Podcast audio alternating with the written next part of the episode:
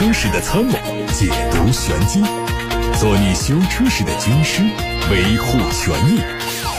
做你开车时的朋友，分享乐趣。调频九二七，傍晚六点半，董涛说车，只和车友在一起。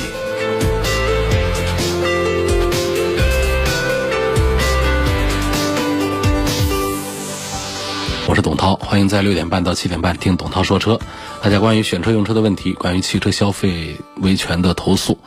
可以发到直播间来，八六八六六六六六热线开通。董涛说车微信公号可以图文留言看新闻。海外媒体曝光了一组宝马 X7 中期改款车型的谍照，有望在年底或者是明年年初正式亮相，二零二一年上市开售。从图中可以看出，车身的侧面装配了全新款式的碳黑铝合金轮毂，前后杠的造型预计会做升级优化。动力方面继续用 3.0T 和 4.4T 的涡轮增压发动机，并有望第一次推出 3.0T 的插电式混合动力版本，传动系统是八速的手自一体。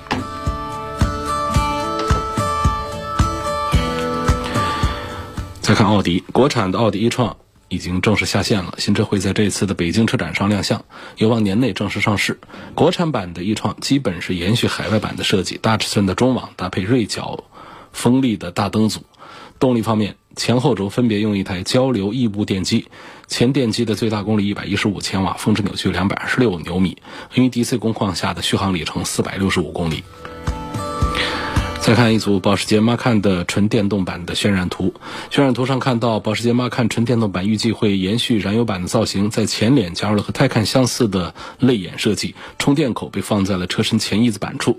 这车是基于保时捷最新的平台打造的，有望在2022年上市。上汽通用官方传出消息，新款雪佛兰探界者上市，六款车型的卖价从十六万九千九到二十三万九千九。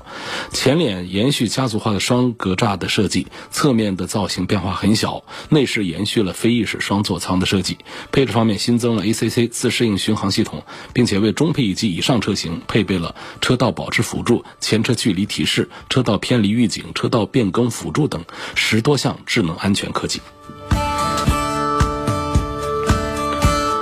东风本田将推出广汽本田飞度的姊妹版，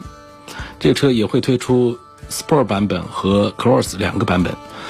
那这 Sport 版本的外观会和海外版的车型一致，相比全新飞度的 Sport 车型，增加了前唇红色拉线的装饰，看起来更加运动。而 Cross 版本用的是海外版的前雾灯包围设计。相比全新飞度 Cross 版本，看起来会更加时尚和精致。动力也是继续用1.5升的四缸自然吸气发动机搭配 CVT。理想汽车规划将推出含理想 ONE 中期改款在内的四款新 SUV，产品涵盖了中型、中大型、大型三种尺寸。目前理想汽车只有理想 ONE 一款在售，这些新车型推出之后，将会丰富理想车型的产品阵距，而从产品力上实现提升。需要指出的是，全新中型 SUV 的目标价格区间是二十到三十万元，它的推出会进一步拉低理想汽车的入门门槛。荣威 RX 五 e Plus 上市，两款车型的卖价分别是十五万五千八和十六万五千八。外观是和汽油版一样的数字律动设计语言，内饰环抱式的座舱，融进了十四点一英寸的悬浮式曲面中控屏。动力是一点五 T 发动机，还有电动机以及十速的智能电驱变速箱构成。奇瑞蚂蚁上市，四款车型的补贴后价格十四万九千八到十八万九千八。外观是用了全新的设计，融进了云峰。还有星辰等自然元素，在封闭式的进气格栅以及前杠上还融进了风力发电机叶片的元素，为新车增添了不少品牌辨识度。上汽通用别克官方传出消息，二零二一款的英朗英朗典范的配置有提升。官价还是十一万九千九到十二万五千九，典范版本的座椅颜色从黑色变成了米色，进取型取消了 USB 音源，精英版增加了多功能方向盘和定速巡航功能两项实用配置，动力仍然是一点五升的自然吸气。二零二一款的传祺 GS4 上市，官价八万九千八到十三万九千八，相比老款做了车型调整，老款的十五万一千八顶配版取消，增加了三个新版本。主要变化是前脸设计上增加了竖向格栅，采用双前脸的理念。内饰变化很小，动力除了原有的一点五 T 之外，还会增加一款一点五 T 加七速湿式双离合版本的车型。来看看来自八六八六六六六六的问题。郭先生说：“我看中了奔驰 C 级，希望能够从后期维护保养方面分析一下，该选 C 两百呢，还是选 C 二六零？这个后期费用这方面呢，这个二百和二六零呢这样的区别，我们就把它忽略掉啊，这都不是个事儿。那主要是奔驰这个品牌本身的后期维护费用，相对其他的品牌来说要贵一点啊，零整比，因为它零部件贵，维修的费用也都贵，保养的工时费各方面也都是比较贵的啊。”他说：“我听说 C 二六零的维修费用有点高啊，也容易出故障。我还听说广播电台最近有车展，问是车展上买划算呢，还是双十一买更划算？这车展上，因为这个是特价车展啊，交通广播的第二十三届特价车展。特价车展的特点是什么呢？就它不是所有的品牌的车型全到齐，它只是把市面上的优惠促销力度比较大的车做了一个集中。”啊，像这个奔驰就没有在这一次车展上参加，所以呢，我就劝你其他的这个像双十一看看店里有一些什么样的优惠的活动。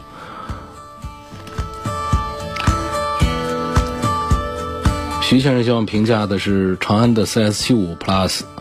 呃，长安的车颜值高，呃，质量差一点，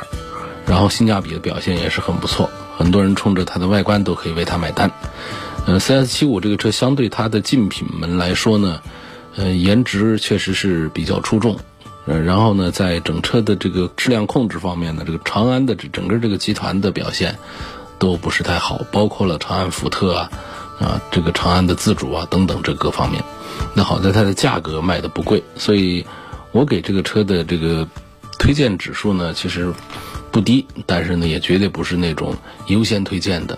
因为确实很多人在反映这个长安系列的产品呢，开个两年之后的故障率比较高。这是来自董涛说车微信公众号的后台有一个律师朋友，嗯，女士在昂克赛拉、在思域还有奥迪 A 三这三个车当中纠结，问一下这三款车应该怎么选？律师朋友不知道是不是一定都是，呃，都属于比较理性的，呃，这种性格啊。比较冷静的性格。那么这三个产品呢，实际上像马三昂克赛拉呢，它属于不太冷静的，因为这个车的外观它设计的是比较呃动感的。我想这个车也许不是太适合吧。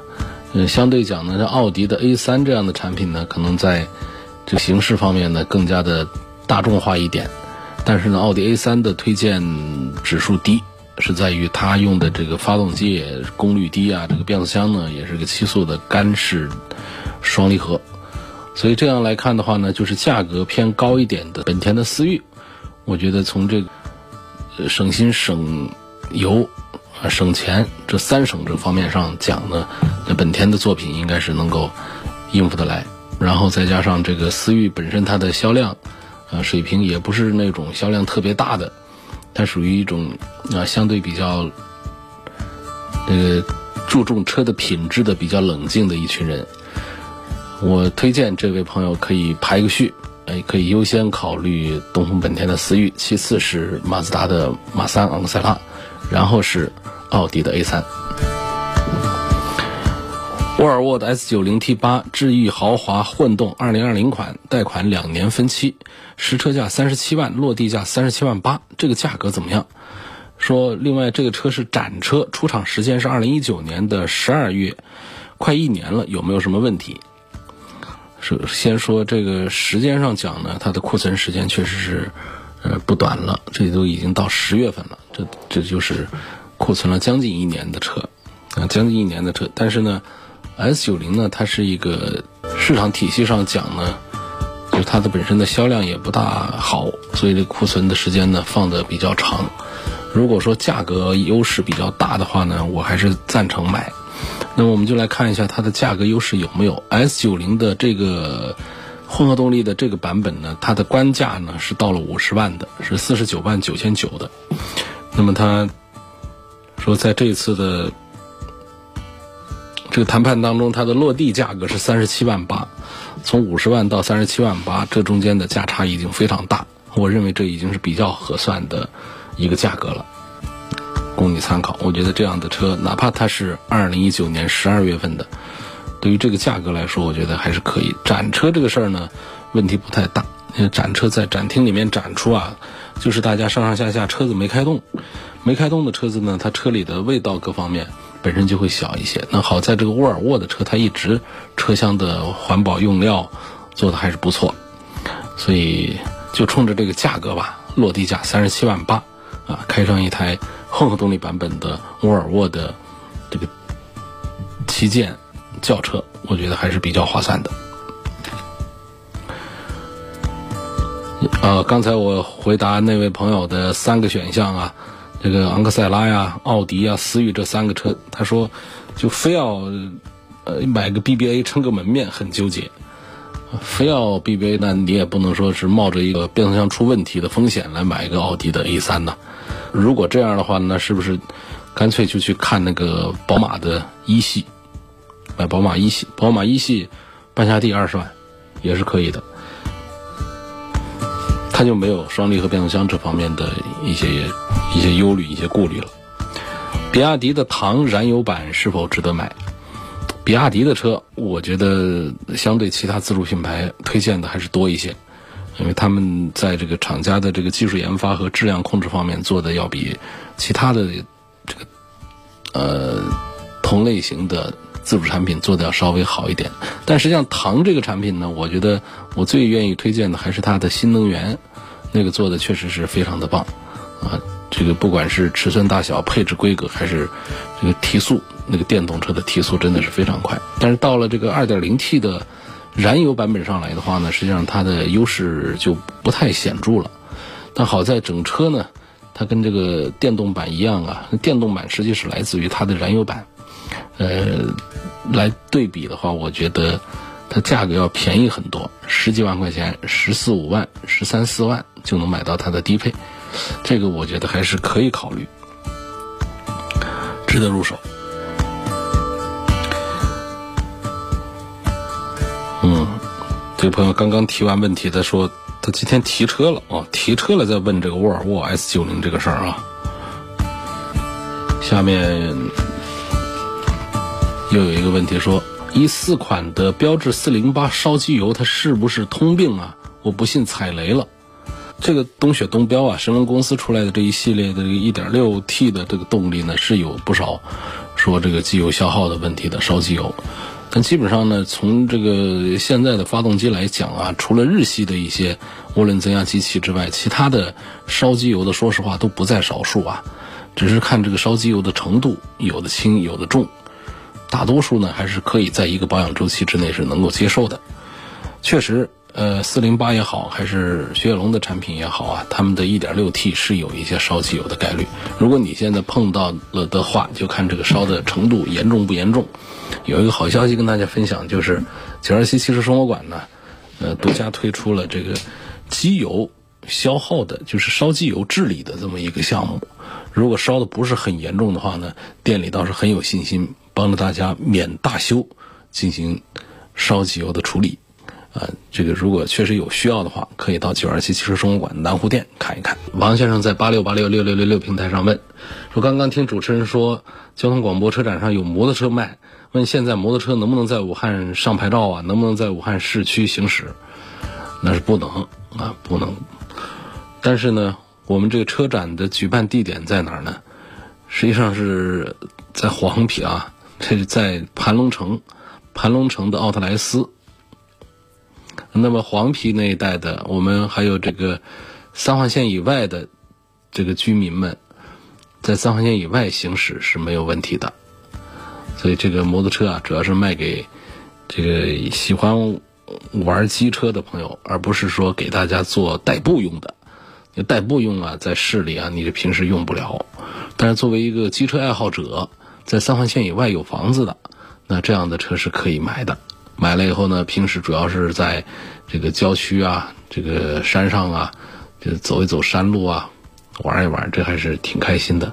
这些摩托车不是那种五千八千块钱的那种啊，